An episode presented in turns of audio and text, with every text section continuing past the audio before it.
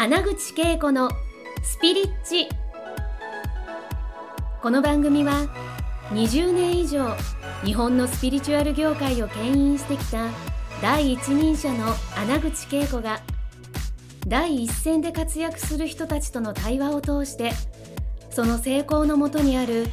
それがスピリチュアルを解き明かしてお届けします。スピリチュアルを生活に取り入れて豊かに幸せになるためのスピリチュアルラジオ番組です。皆さんこんにちは。穴口恵子のスピリッチにようこそ。はい。治療家のねそしてダイエットコーチの、えー、野上光一郎さんも今日あの来ていただいてますね。ありがとうございました。先週はねいいお話はいありがとうございます。はい。えっとその時にやっぱりね今日は皆さんにぜひぜひね、あの、アドバイスいただきたいなと思うんですよ。その、誰もが変わりたいと思ってもなかなか自分一人では変われない。そんな時に、その素晴らしいデンタあのメンターに巡り巡り会えてあの弟子入りするなりメンターのところに学びに行くってすごいあのいい話聞かせていただいたんでちょっと今日は普遍的な話になると思うんですけど野上さんはそのメンターを選ぶときに、どんなことを大事にしてきたんですか？そうですね。僕はやっぱり厳しい環境というか、うん、やっぱり何て言うんでしょうその今の緩い環境だったら多分これ以上成長できないんだろうなっていう、うん、今の自分を本当に否定してもらえるような場所に行きたかったっていうのはありますね。そうするためにはやはりまず自分の人生をすごく振り返ってたわけですよね、メンターを探す前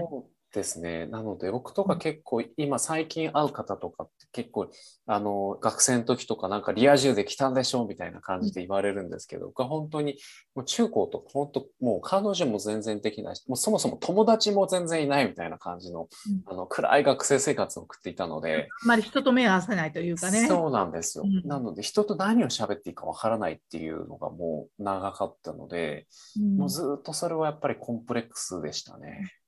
うんだからそういったコンプル、コンプレックスを持っているという自分も受け止めながら、本当に自分の人生を本当にいよいよこの20代後半ですよね。で、実際にあのあ何歳だっけ？あの20代前半にメンターに弟子入りしたんですか？えー、弟子入りしたのは20 29歳の頃ですね。そうですね。だから、はい、そのその20代はほぼもう終わる。20、はい、パターンリターンって言うんですけどね、はい、これで20代終わっちゃっていいのかっていうね、10代もそうだったし、焦りしかなかったですね。はい、このほぼにね、その小学校5年生だからもう20年間そのような状態を続けていくことを本当に振り返ったんですよね。本当に自分これでいいのだろうかってね。だからそのそんな時に、その自分を振り返る時にメンターを選ぶ前にね、はい、自分のことをすごく知ってあげたと思うんですけども、はい、どんなことをしてこの自分のことを本当にに気づいてあげたんですか？そういう自分に。ほら、気づかないで、はい、なんかもう目覚めないで勢いがそのままいけるじゃないですか。そうですね、うん。どんなことをして、その自分を振り返って、はい、だから自分は厳しい、えっとね、男性で厳しいメンターが必要だっていう結論に至ったんですか？メンター選びに大事な思うんですよね、はい。そうですね。僕の場合はやっぱり、まあ、思春期を派手にこじらせて世の中を車に構えているというか、うんうん、でもともとあの HSP 気質といってそのかなり敏感なタイプだったので、はいはい、嫌なこととかも何でもすごくえー、気づいてしまうし、それを頭の中で繰り返してしまうっていうことに、すごくエネルギーを使ってしまっていたんですね。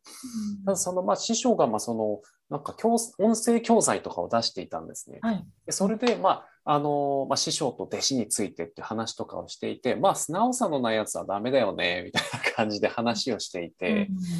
なので、あ、そういえば、自分は素直さがないなっていうところに、その、初めて気づいたんですよね。客観的に。なので、いろんな職場に行っても、自分はこう考えてるみたいなところを、まあ、その、なんて言うんでしょう。職場ってある種、まあ、まあ、宗教的なところがあって、そこのルールに従わなければ、なかなか生きていくのが難しいっていうのがあるんですけども、はい、そういうの僕はなんか自分が正しいと思ったらそれを言ってもいいみたいな勝手な自分の中でのルールがあって、はい、でそれで全然うまくいってなかったので、だそういう師匠のところで、まあ、全否定じゃないですけれども、本当にゼロから人生やり直すつもりでやっていくためにはこの師匠のところなのかなっていうのは考えましたね。なるほどね。はい。だ怖かったですね。全部を否定しないといけないので、今までの自分を。じゃあ素直さと、はい。えーそのまあもう自分自身がはい。もうその先生その師匠からどんなことを言われてもイエスはいしかないみたいな世界を選んでみようって思えたのはやっぱり自分がはい究極にはい。本当に変わろうという意識をはい高かったんですよね。そうですね。もうだからその変わりたいっていうのってやっぱりうんほとんどの人がストレスを感じると思うんですけれども、はい人生うまくいかなすぎているっていううん不快の方が上回っていたんですよね。だからその不快はいが本当に脱出して、自はい分に自分自身の人生をより、はいえー本当良き方向、えーはい。進化させていくというかね、成長させていくはい。方向に導くためにどうしたらいいかっていうところの答えを出したら、そのはい。厳しい、あのそうですね。その男性の、はい。えーメンターに、えーはい。野上さんの場合はなったんですよね。そうですね。ははいい。だから皆さんね、今日野上さんが本当にいいことを教えてくれたのは、やっぱり、えー自分の人生をやっぱりね、えねこのずっとあのこうどんな状態で、どんなパターンがあってで、自分はどんなふうに社会とつながって関わっていて、自分はどんな人生を本当は送る送れば変われるかとかね、そのあたりをすごく自問自答してきたのかなってすごく思いますよね。そうですね。はい。その上であのそのそういうタイプの師匠を選んだんですよね。そうですね。はいはい。いやちなみにね、私はね、私も、はい師匠は何人かいた中でもう亡くなったはい師匠がいるんですけど、やっぱりはい。その師匠の生き方はが、やっぱりこう私の生き方な、なんか目指していた生き方、それはその人と人ととの間にその対等性を大事にしてくれた。魂の対等性、だからそのあの上下関係のない師匠を私は実は選んだんですね、だからあの、はい。それぞれでねあの、はい。この世界でどう自分が生きたいかっていう思うときにやっぱり私はあの結構あの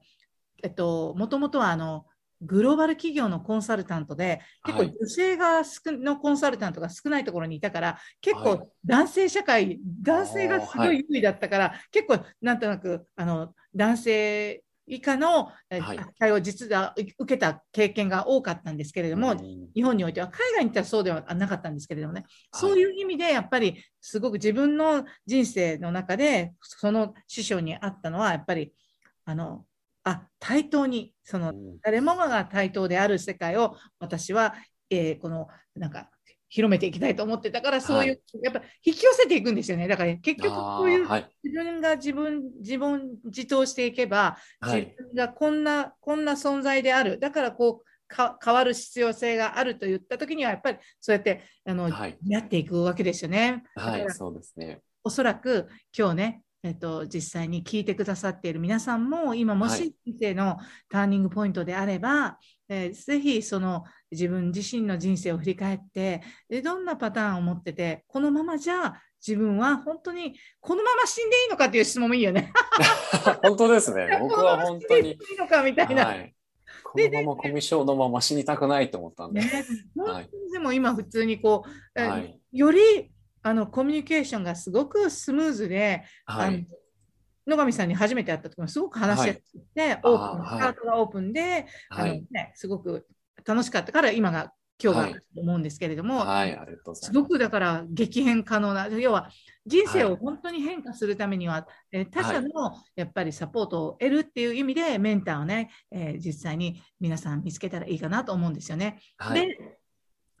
されどね、はいメン。ターって、メンターって、はい。私はいっぱいいろんなあのメンター持ってる、メンターからこのやっぱりメンターってちょっと先を行くとか、すごい先を行ってる人もいると思うんですけれども、はい。メン。ターと付きの付き合い方をちょっとね、教はい。えていただけたらなと思うんですよ。皆さんメンター、あのメンターを見つけましたよ、さて。ここはいからはあの自分が本当に人生を変化させていくために、はい。ね、この要は仰いでいくわけなんですけども、そのあたり、どうやって付き合ってきたんですか、そうですね。もうやっぱりでも、一番最初は、あの、もう、なんて言うんでしょう、茶道とか武道とかのあの、手張りじゃないですけれども、最初はもうシュッシュッシュッシュッシュでも、はい。ひたすらそのまま踏襲していくっていうのでいいと思うので、で、そこからもう完全インストールして少しずつ自分の色を出していくのがいいのかなと思うので、なので僕もやっぱりそのメンターが結構激しめの人だったので、もうすごい、もうボロクソ言われるんですよ。なので、はい僕はなんかちょっと音声だと見えないんですけど、僕はこの前髪が僕真っ白なんですよ。本当だ。染めてるからあれなんですけど、はい。これは前髪だけストレスで白くなっちゃったんですよ。の当時からね、その。そうですそうです そうなんだ。はい、20代後半で前髪だけ真っ白になるみたいえおかしい。な。はいいでもそれぐらいのストレス、まあ、やっぱり物質とかエネルギーが変化っていうのはやっぱりエネルギーが必要なので、まあ、それで僕のマインドが変わるのと一緒に、まあ、前髪の色素を失ってしまうというあイベントはありましたね。ーはい。ただやっぱりでも僕の場合独立してからもやっぱり、えーいやお前は何もできないよみたいな何の才能もないみたいな感じでずっとあのマウントされる方だったので、はい。僕もそういうのをずっと言われてるとなんか挑戦するのもなんか、うん。うん二の足を踏んでしまうというかうん。できなかったんですけども、はい。うんまあ、そこであの、まあ、師匠に、まあ、ちょっとその師匠があまりにもちょっとあの人としてあの横暴なところがあったのでそこまあ、あの前回お話ししたように言ったら、もう波紋になりまして、うん。波紋はい。ね、波紋になることも覚悟の上で、あもうそれもお伝えしましたね。もう波紋することを覚悟で言い,、ま、言わせていただきますということで。ただ僕としては本当に、なんて言うんでしょう。うーんすごい愛情を持って厳しく育てていただいたので、なので師匠に対して、そんなことを振る舞いをしている師匠に対して何もしない弟子に育てられた覚えはないっていう義があったので、うん。なので私の義はそれに対する師匠にそのタイミングでは、えーそういうことを伝えるっていうのが私の価値観で、師匠からしたら多分弟子のくせにそんなん言ってんじゃねえよみたいな感じの価値観だったので、たまたまだんだんその主張りの理じゃないですけれども、お互いの価値観がちょっとずれてくるタイミングだったのかなっていうのは今思うと感じますね。そうですね。あの、はい一生の 一生のメンターっていうのもの方もいらっしゃると思うし、はい。人生のちょうどこの本当にターニングポイントの時期に出会い、そして成長の過程を支えてくれ、そして、はいあ成長した時に自分自身がのやっぱり本来魂が持って生まれてきた目的を達成するために自分のはい大切な思いを大事にしながら、えー師匠と付き合っていくっていうことも大事ですよね。その結果、もう例えばその師匠とはお別れになったとしても、でも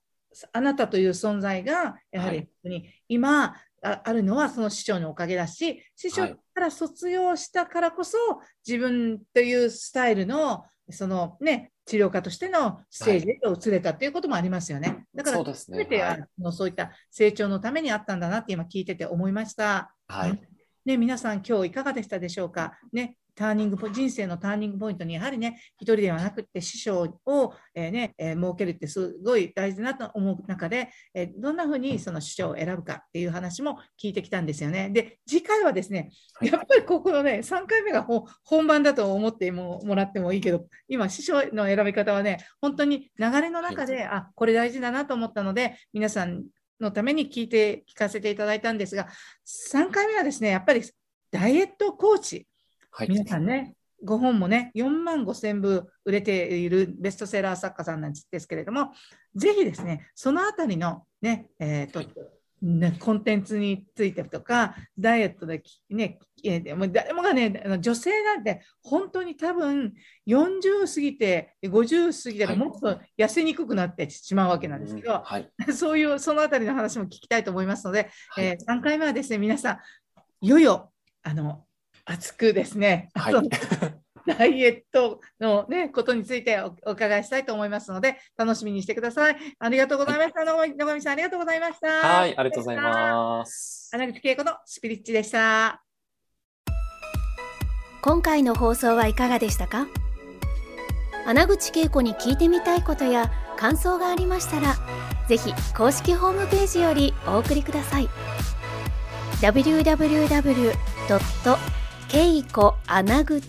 .com またはインターネットで穴口恵子と検索ください。それでは次回もお楽しみに。